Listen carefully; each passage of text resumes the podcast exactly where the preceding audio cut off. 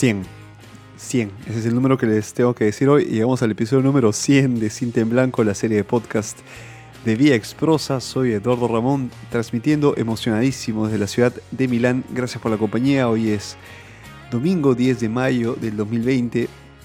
Y mm, bien, hemos llegado a este episodio, un hito de la, del podcast de Cinta en Blanco. Llegar al episodio 100 no ha sido fácil. Hemos tenido pausas muy largas, hemos tenido eh, cambios en los equipos. Eh, he estado siempre yo desde el comienzo y eh, gracias a ustedes hemos llegado siempre con el ánimo de, contar algo, porque siempre hay algo que contar en esta, en esta vida, ¿no? Anécdotas, historias, noticias. En fin, el, ser humano, el universo está lleno de historias y estamos aquí. Este programa está hecho para contarlas. Este, un saludo muy grande a todas las madres del mundo por su día, eh, en especial a mi mami. Te amo mamá y gracias por todo, por todo. Mañana seguramente nos estamos escuchando. En fin, este, es siempre lindo escucharte y, saber que, que estás ahí, que puedo contar contigo. Un abrazo muy fuerte a las mamás, a mis amigas, a mis conocidos, en fin, a todos ustedes que escuchan Cinta en Blanco. Muy feliz Día de la Madre. Este episodio número 100 tenemos el agrado de contar con un invitado especial. Así que, sin más preámbulos, voy a darle la bienvenida a un animador de radio, un escritor y a un productor de Argentina, mi estimado amigo Ernesto Fusile. Así que, hola Ernesto, bienvenido a Cinta en Blanco y es un placer enorme contar contigo en este episodio número 100 de Cinta en Blanco. Hola Edu, el placer es mío, muchas gracias por la invitación. Muy bien, Ernesto. Eh, yo, mira, eh, cuando coordinábamos esto de la, de la, de la entrevista y, y, cómo, cómo hacerla, ¿no? Yo me preguntaba, pero nos podemos hablar por WhatsApp, por Skype. Yo descubrí que me, sorprendió, de hecho, saber que no usas ni Skype ni WhatsApp. Y, o sea, ¿cómo haces no, para comunicarte con, ah, con, los amigos o los colegas en un día que yo consideraría normal, que intercambio mensajes? Eh, creo que es parte de nuestra vida, las redes sociales, ¿no? Este, no sé, eh, llamar incluso también se ha vuelto muy raro, ¿no? ¿Cómo haces? No entiendo.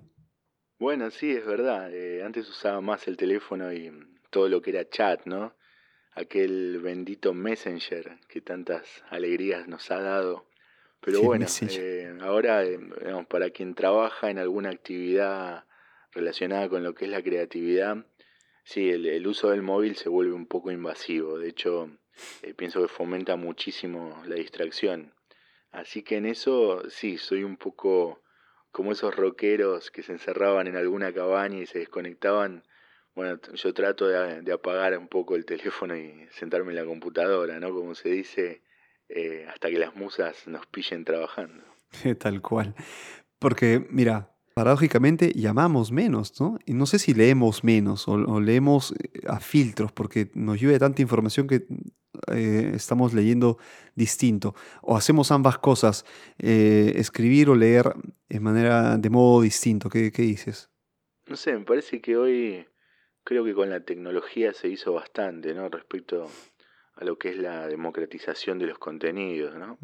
Con las tablets, con los smartphones. Te diría que la gente lee mucho más que antes. No sé si lee mejor, pero creo que sí que lee más. Eh, ya después la calidad, bueno, eso ya es harina de otro costal. Las fake news. Fíjate ahora con la pandemia se está hablando sobre todo de las fake news, que esto es algo que ya viene de antes, ¿no? Vos sabés también te dedicas a la escritura y de hecho sos un gran lector, me consta.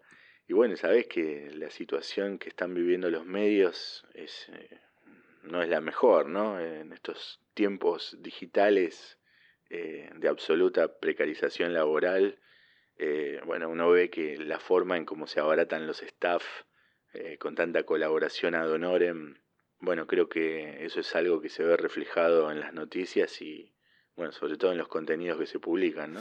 De hecho, de hecho. Mira, em, eh, de esas publicaciones, ¿no? Mm, que, que, son este, colaboraciones a veces, ¿no? Artículos, blogs, etcétera. Tú hace unos años publicaste Crónicas de la Lluvia, un compilado de 30 relatos. Este, de hecho, si, si quieres escuchar estas eh, Crónicas de la Lluvia, porque tiene su versión en audio, eh, vayan a, busquen a Ernesto, Ernesto Fusile en, YouTube, ahí lo van a encontrar. Y este formato ¿no? de narración eh, breve, que es, creo que va de acuerdo a nuestros tiempos, así inmediatos, veloces, y que es más fácil de consumir, eh, ¿tú, crees que es algo que, va de moda, que es así que, el relato corto, a diferencia de las novelas, es mucho más digerible, digamos? Bueno, te diría que sí, aunque en mi caso eh, yo no lo escribí pensando propiamente en lo que son los hábitos de consumo narrativo, ¿no? sino eh, lo hice simplemente porque ya tenía escritas varias historias y me pareció que podía estar bueno recopilarlas todas en un mismo libro. Pero sí, creo que es así como decís. Eh, el relato ya es un género más corto y a menos que sean ávidos lectores, eh, justamente por lo que hablábamos antes, ¿no? Vivimos en una vorágine y la novela, a diferencia del cuento, es un formato de muchas páginas, mucha descripción, muchos personajes, escenarios y bueno, lógicamente leer este tipo de narrativa demanda una, mayor atención por parte del lector de hecho.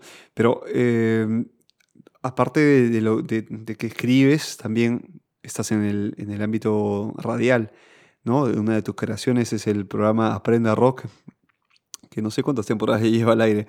Eh, ¿cómo, ¿cómo, lo definirías?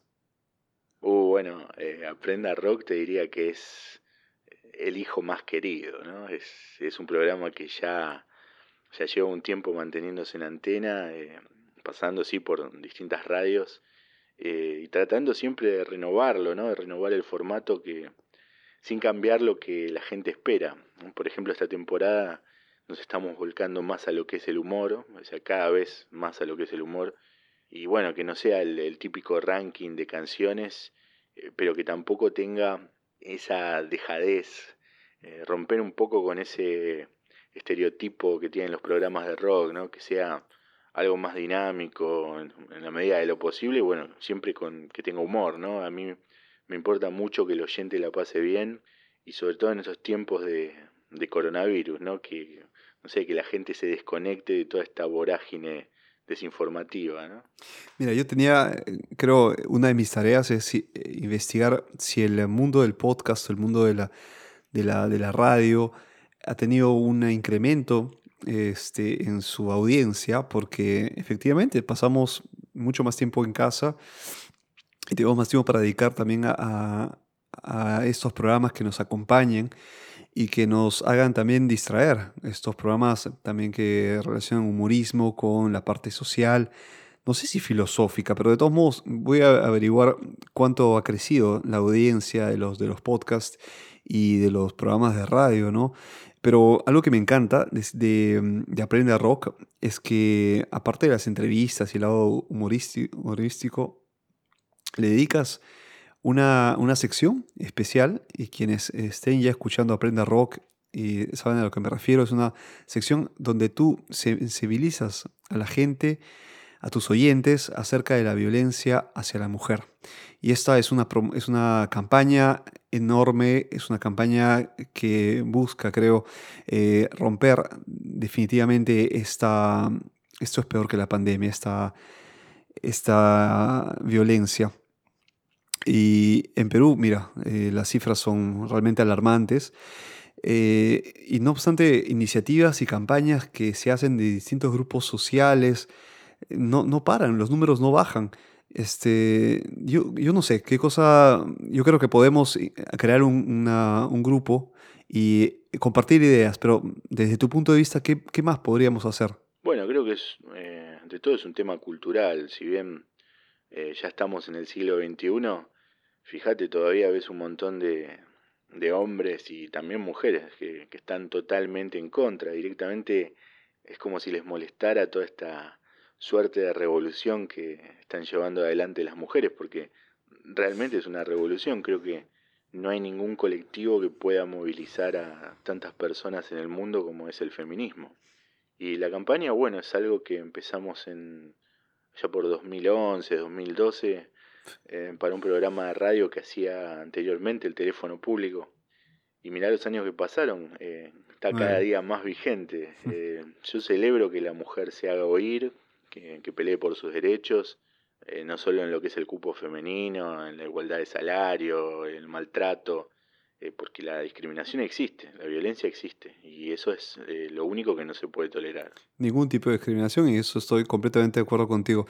Eh, cambio de tema, mira, es una radionovela, así que no se asusten, no tiene nada que ver con lo que hemos hablado anteriormente, y seguramente nosotros desde aquí, desde la tribuna de Cintia en Blanco, apoyamos el movimiento, cualquier movimiento que, que sea, que erradique la discriminación. Pero mm, a lo que voy es, eh, esta, esta radionovela, que de hecho la recomiendo mucho, es, eh, la pueden encontrar en ernestofusile.com.ar, me parece que están los links ahí, o YouTube igual, eh, y en ebooks, que me parece es otra plataforma que usas, Ernesto, este, mm, yo imagino que la, la producción de esta radionovela habrá sido agotadora, ¿no? Demandante, porque ustedes van a ver, la producción es enorme, es, increíble. Asesinato en Nochevieja, se lo recomiendo mucho. Sí, muchas gracias. La verdad que sí. Ese fue un guion que mm, eh, primeramente iba a ser una novela, que fue bastante rápido escribir la historia, eh, los personajes, salió todo muy, muy veloz, los diálogos, pero bueno, eh, ya después el trabajo de grabación, de edición, no, eso llevó, no sé, te diría que el triple de tiempo, porque imagínate, es una ficción sonora de una hora y media, es un elenco muy, muy grande, con actores potentes, ¿no? Como Carmen Gutiérrez, Antonio Gómez, Germán Torres, eh, Ana Turpín, ¿no? Eh, y bueno, realmente fue impresionante tener ese elenco, pero había que trabajar mucho y la verdad es que demandó muchísimo tiempo en lo que es la postproducción y bueno, por suerte pudimos estrenarla en radios comerciales y también en emisoras comunitarias, ¿no? Que era la, la idea porque justamente quería eh, que llegue al mayor público posible. Esa es la idea, ¿no? De, que tu obra, con la ayuda de las redes sociales, con internet, llegue pues a la, mayor cantidad de gente y se crea esta comunidad, ¿no? Ese, eso que también busqué con, uh, con VXPRO, crear una, una comunidad de, personas que, que, compartan algo en común, ¿no? Como el, historias o relatos o microcuentos. Y tú lo has conseguido con esta con esa serie de, facetas tuyas, ¿no? Yo te he presentado como animador de radio, escritor y productor, pero guionista teatral, de cómics, de cine. ¿Cuál podría ser tu, próxima incursión artística, Ernesto?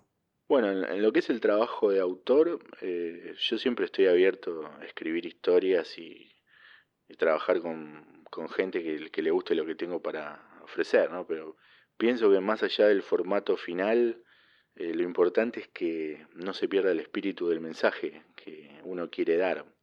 No sé, cuando son textos que escribo para mí, eh, sí me pasó que tengo un montón de cosas escritas que eh, ya no me interesa tanto editarlas en papel, sino grabarlas y que estén ambientadas en lo que es el formato sonoro.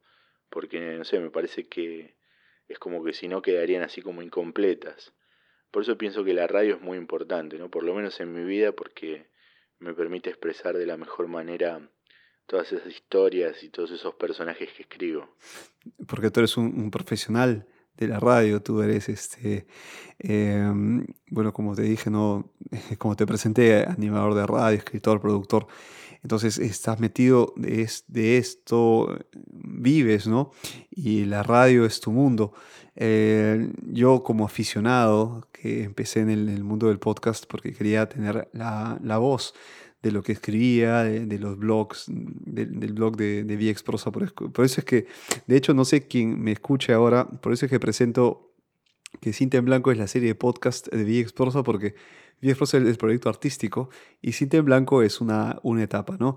Em, tú como profesional, ¿qué consejos me darías, darías a personas como yo que nos metemos en este fascinante mundo de la, del podcast, ¿no? Eh, que es como una, especie de aficionado de nuestros tiempos. Uf, bueno, no, no sabría qué recomendar. Eh. Pienso que está bueno, sirve de mucho poder escuchar eh, distintos formatos, ¿no? Ya sea de radio, podcast y eh, ¿no? como para tener eh, seguramente un modelo de registro, pero también me parece que uno tiene que experimentar y aportar cosas propias. Yo siempre fui de la idea de que una obra tiene que reflejar el alma y, el espíritu de su creador, ¿no? Eh, ¿no? Como te decía antes, porque si no el resultado dejaría de ser auténtico.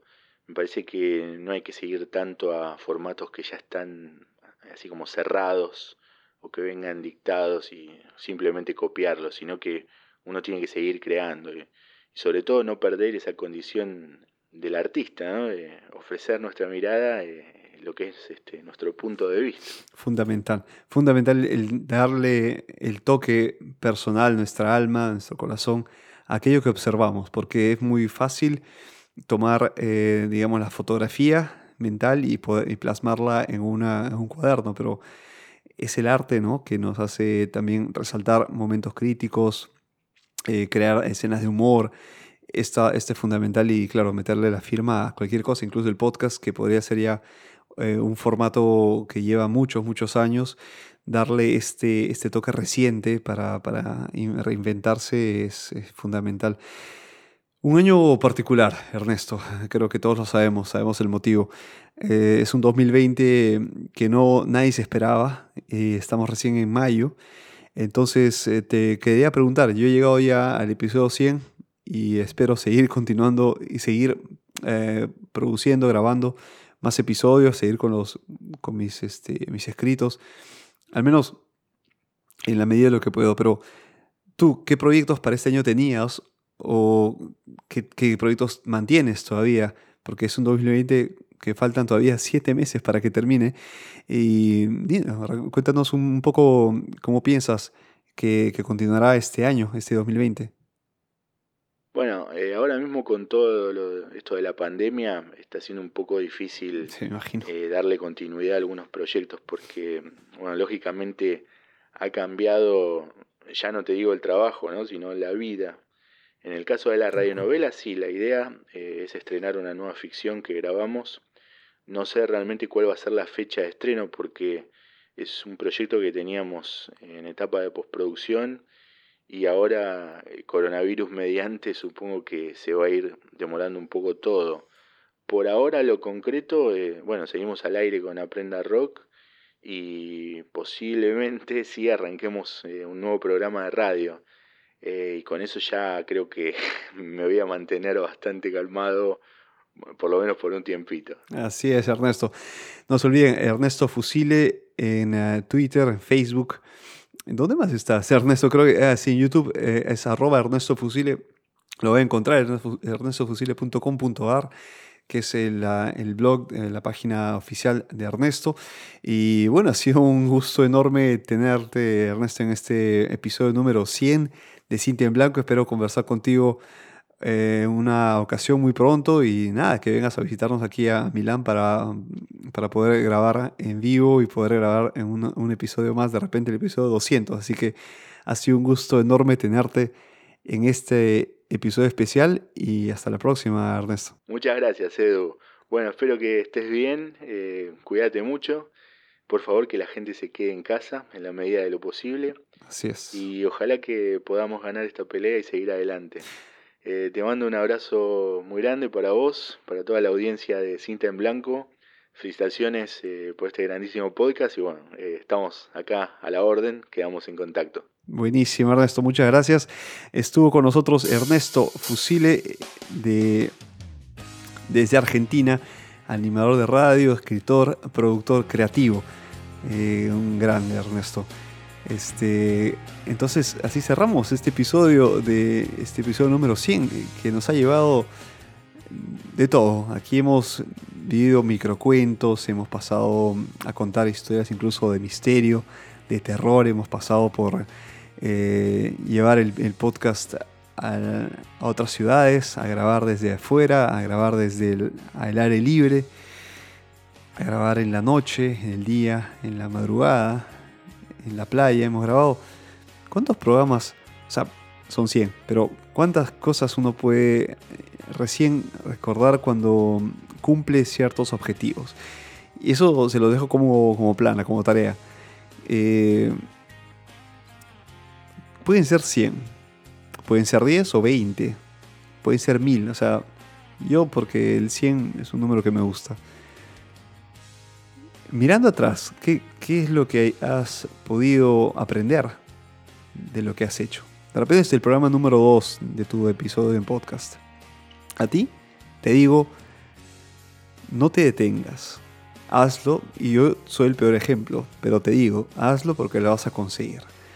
Te digo el peor ejemplo porque yo he abandonado Cinta en Blanco por otros motivos, o sea, a veces era simplemente distracción porque yo me puse cada viernes grabar un episodio nuevo de Cinta Blanco y estamos en domingo. Así que esa es la naturaleza de este programa, es así, bastante malcriado, bastante este, desordenado. Vamos a ponerle un poco de disciplina a Cinta Blanco y, a disponernos cada viernes. De repente podemos modificar el, el calendario, pero sigue siendo viernes nuestra cita y continúa. Porque el episodio 5 será como el episodio 10, será como el episodio 50 y así llegarás muy muy alto. ¿Ok? No te detengas, no eh, bajes la guardia y tus sueños se cumplirán siempre y cuando tú eh, estés determinado a conseguirlos. ¿Ok? Esto es el consejo para ustedes que están empezando, para quienes ya empezaron, pues, y, continúan la carrera, a seguir remando. Es un año muy peculiar, es un año muy difícil, eh, es un año que en sus cinco primeros meses nos ha, pues, revolcado, nos ha zamaqueado, nos ha despeinado, nos ha quitado los zapatos, nos ha agarrado bofetadas. Este año pues está, está comportándose así con nosotros, pero es un año que creo que quiere darnos un mensaje. Y si lo obtenemos, si obtenemos este mensaje de la naturaleza, del mundo, del universo, entonces podemos, creo, llevar, llevar nosotros como humanidad una convivencia mejor. Si no, esto simplemente va a ser una tragedia y no vamos a aprender nada. Quería decir eh, un, un carajo. nada. ¿Ok? Así que este, es eso lo, que quería decirles por ahora. Gracias por acompañarme en estos 100 episodios. Si has estado en el episodio número 1, o has empezado desde el 50 o desde el 90, no importa. Esto continuará, Cinta en Blanco va a seguir con el episodio 101 el próximo viernes. Y mientras tanto sígueme en las redes sociales como Cinta, perdón, como Vía Exprosa y el Twitter dedicado de Cinta en Blanco es arroba Cinta. Cada martes les doy mis consejos sobre cómo producir un podcast. Se llama hashtag podcasting y encuentran siempre esto en las redes sociales y en cintaenblanco.com que es el el sitio oficial de, esta, de este podcast. Escríbame si quieren a podcast.viexprosa.com. Creo que les dije todo, todos los datos para poder ponerse en contacto conmigo. Y ahí que lo que, lo que tenga que salir, saldrá. Un abrazo muy fuerte, que tengan un buen domingo y nos escuchamos en una semana. Chao, chao.